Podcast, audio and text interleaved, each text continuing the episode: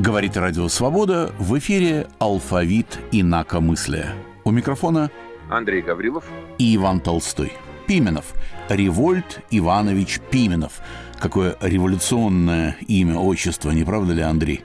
ну, скорее имя, имя, чем отчество. Чем отчество. Андрей, когда вы узнали об этом человеке с таким незабываемым именем?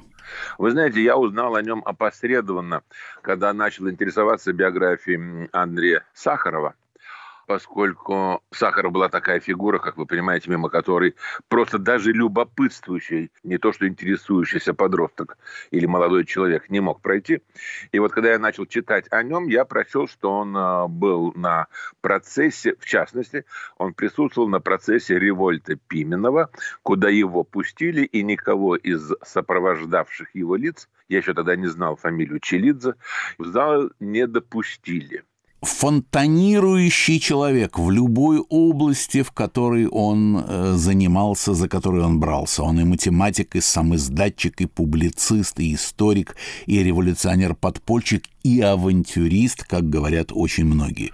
Это человек, который запустил в сам издат, естественно, запрещенную часть речи Хрущева на 20-м съезде с собственным комментарием. Он рассылал депутатам Верховного Совета десятки писем протеста против антипольской кампании 1956 года в Центральной печати. Он ораторствовал на студенческих митингах в университетских аудиториях, 1956 года. Он писал историко-публицистические статьи. После подавления Будапешта он собрал вокруг себя несколько подпольных или полуподпольных студенческих групп. Вместе они составляли листовки. Выпустили шесть номеров самоиздатского информационного бюллетеня. И в результате его первый арест — это март 1957 года.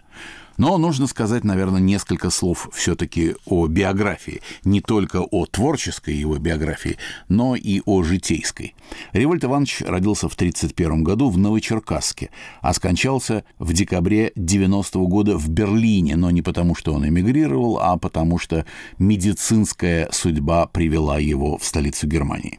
Он учился в средней школе в Ленинграде, был исключен из этой школы, потом был принят назад, правда, уже в другую, э, выступал в защиту ученических прав. В результате крупного скандала вот был вынужден сменить среднее учебное заведение. Затем поступил на дневное отделение математико-механического факультета, матмех. Я знаю, что в Ленинграде он так называется, а в Москве мехмат. Все наоборот. Как бы в пику двум столицам. Поступил на матмех Ленинградского государственного университета, который он окончил в 1954 году по кафедре геометрии.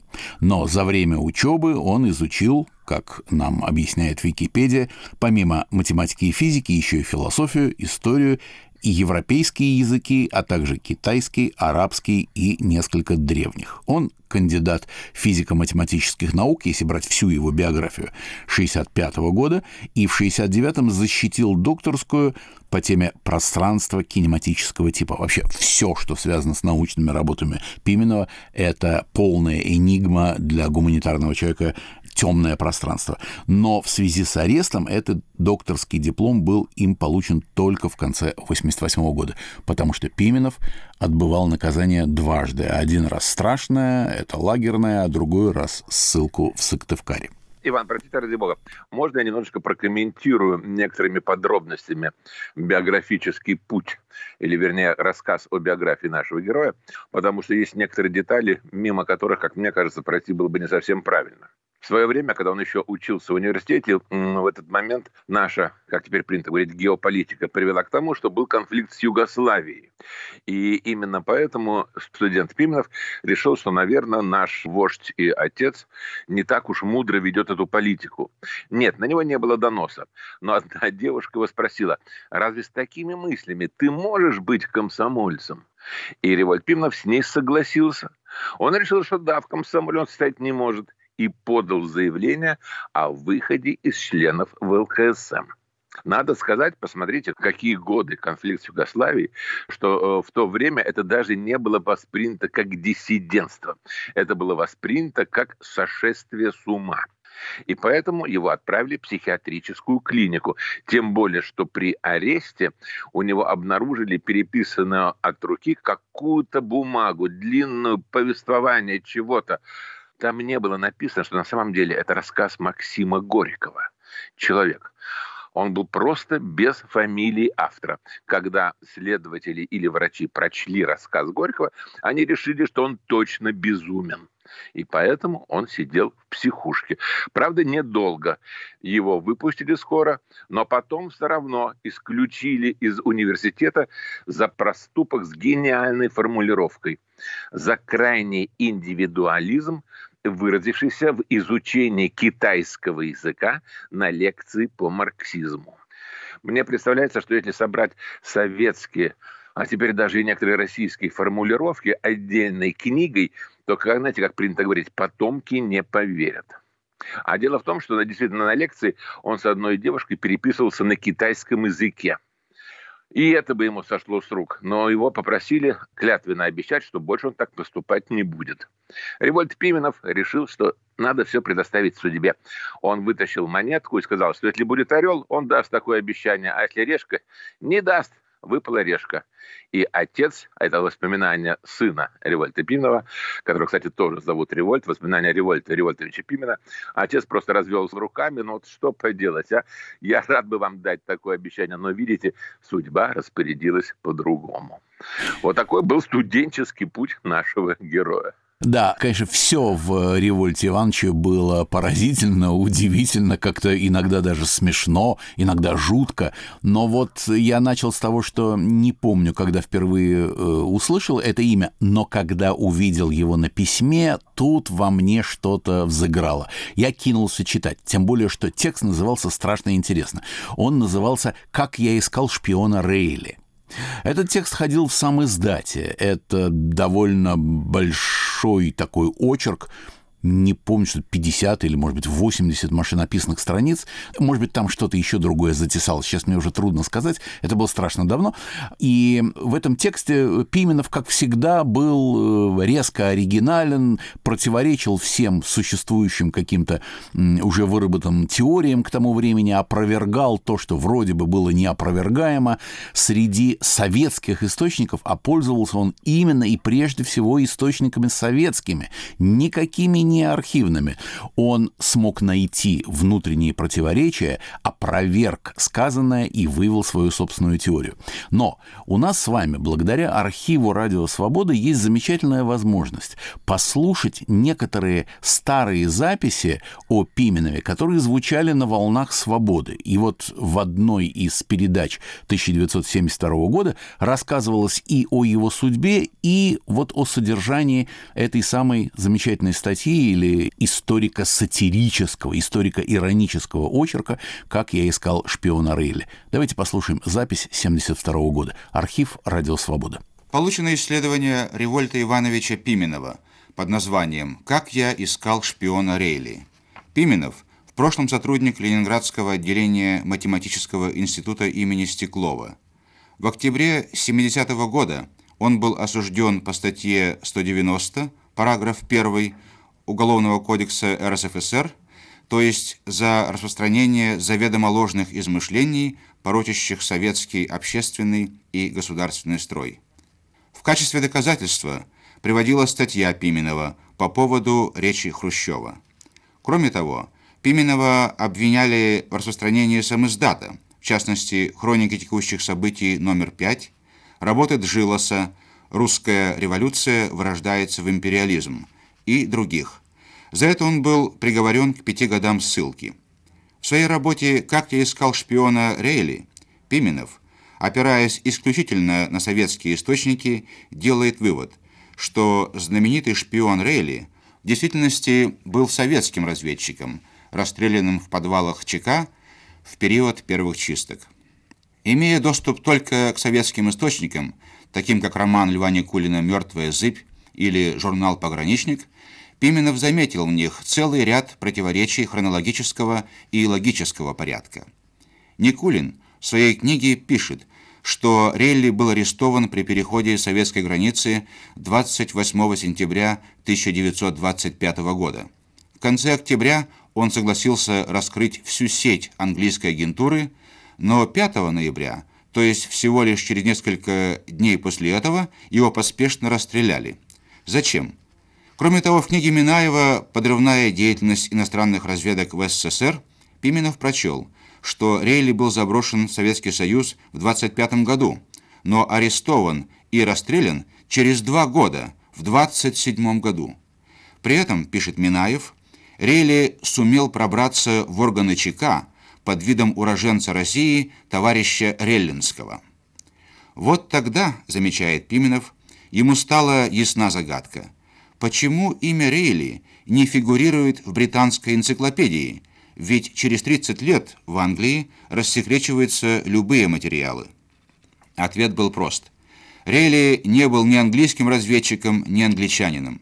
В действительности, это был житель Одессы по фамилии Розенблюм Реллинский, советский чекист, лишь выдававший себя за английского шпиона. Вы слушали запись из архива «Радио Свобода» из программы «Новости сам издата» от 17 апреля 1972 года.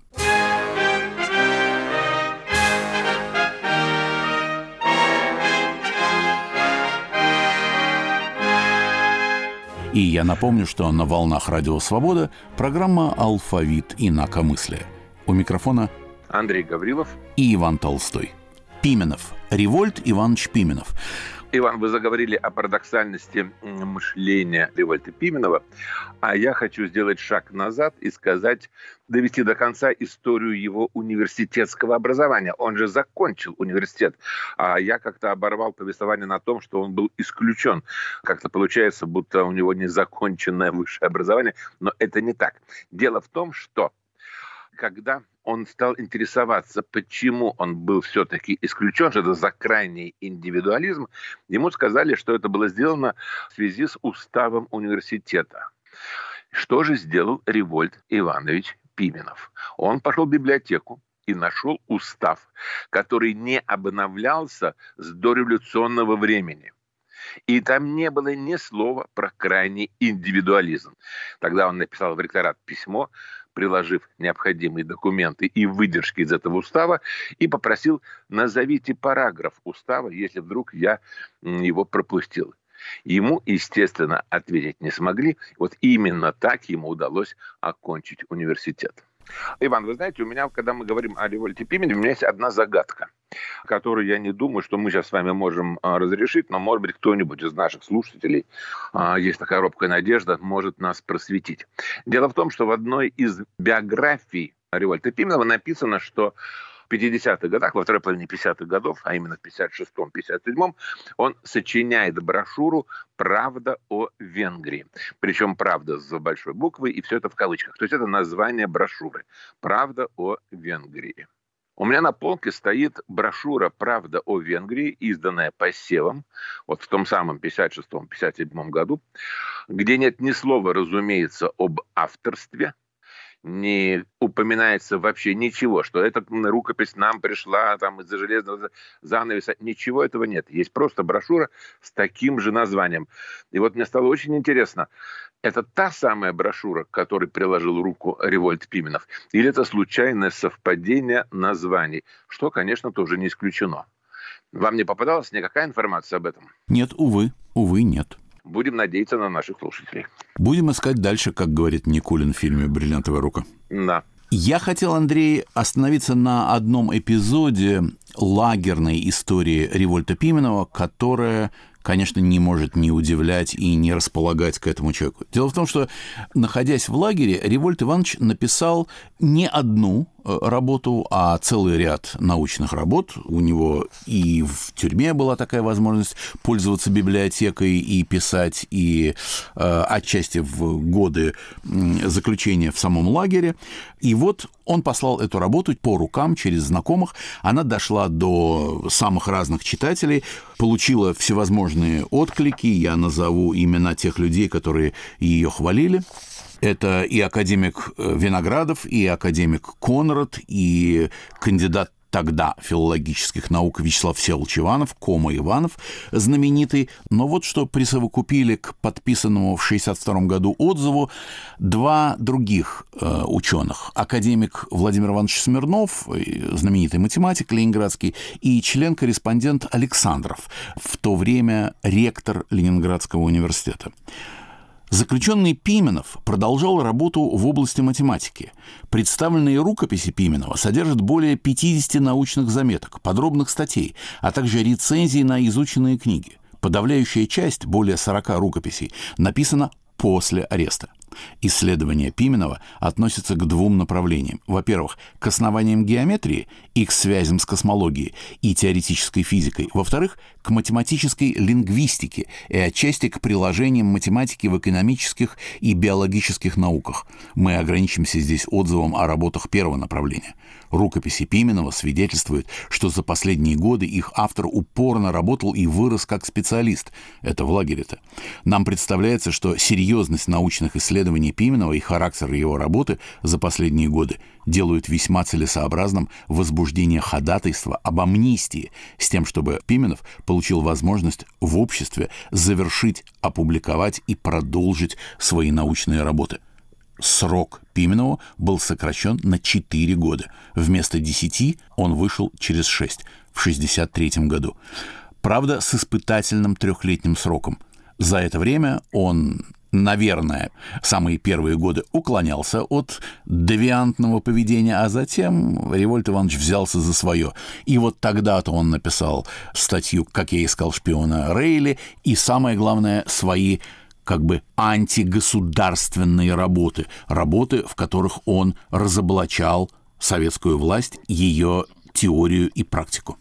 Ну, надо сказать, что это на самом деле весы просто качнулись немножечко в другую сторону, потому что когда Револьт Иванович получил свой первый приговор, и он был отменен вскоре в связи с излишней мягкостью, это тоже достаточно интересная деталь, вместо четырех, по-моему, или пяти лет, который дал суд ему и его подельникам, а, им влепили по 10 лет.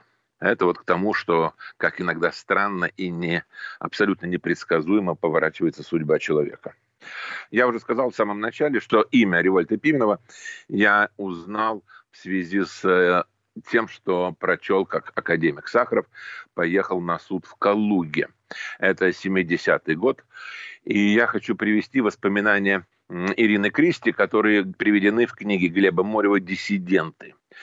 Поскольку суд над Пименовым был в Калуге, мы понимали, что придется туда поехать, и далеко не все отважились поехать туда. Я с Револьтом просто дружила, и для меня всегда были важны личные связи. Мы все приехали – и нас, конечно, никто не пустил и никого не пустили. А Сахарова все-таки пустили. А в Калуге в суде был еще узкий коридорчик, и револьта вели прямо мимо нас. Для нас это был подарок, что он нас видел. Мы могли его ударить по плечу, там и так, ну и так далее.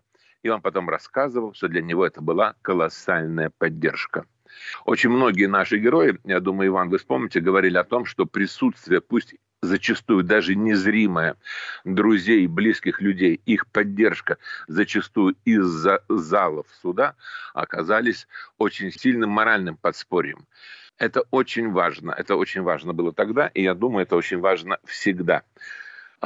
Проявлять поддержку, проявлять сочувствие, являясь на какие-то судебные процессы, ну, делая то, что, в общем-то, по большому счету, никаким неприятностям никого привести не может. По крайней мере, мы на это надеемся. Насчет Калужского процесса есть еще одно очень интересное воспоминание. Поэт Юрий Айхенвальд написал поэму «Листопад в Калуге». Эта поэма предварена таким его вступлением. В октябре 70-го года я был на процессе в Калуге. Математика Револьта Пинова и актера, студента последнего курса Ленинградского института театрального искусства Бориса Вайля судили за самоиздат. Суд происходил в бывшем губернаторском доме, наверху, где были господские покои. В первую очередь наверх пускали почетных гостей, добротно одетых людей в велюровых штанах разного цвета. Для друзей обвиняемых, москвичей и ленинградцев, наверху места не хватило. Мы топтались в прежней людской. Я предполагал быть свидетелем и приехал на процесс по просьбе одного из подсудимых, однако меня так и не вызвали. Поэма Юрия Архенвальда заканчивается такими строками. «Когда страна лежит во тьме, я имени ее не знаю, не узнаю, не понимаю, но память ясно светит мне. Мы вместе, мертвые, живые, пускай имен простынет след, не только в нас живет Россия, но против нас России нет, а только тюрьмы и потемки. Посвящаю Револьту Пинову и Борису Вайлю, а также тем, кто захочет принять это посвящение. Так завершается эта поэма. Я скажу еще несколько слов в продолжение, хронологическое продолжение того, о чем вы сейчас э, рассказали, Андрей. Очень впечатляют сегодня звучат металлом, строчки Юлия Айхенвальда. В 70-е и 80-е годы Пименов принимал активное участие в правозащитной деятельности, собирал и передавал материалы в бюллетене в хронику текущих событий и вести из СССР. Писал рецензии для самоиздатского реферативного журнала «Сумма», в том числе под псевдонимом Л. Нестор – в конце 70-х, начале 80-х активно сотрудничал с редакцией неподцензурного исторического альманаха «Память», который на машинке выходил в Советском Союзе, а в печатном варианте тиражировано в Париже.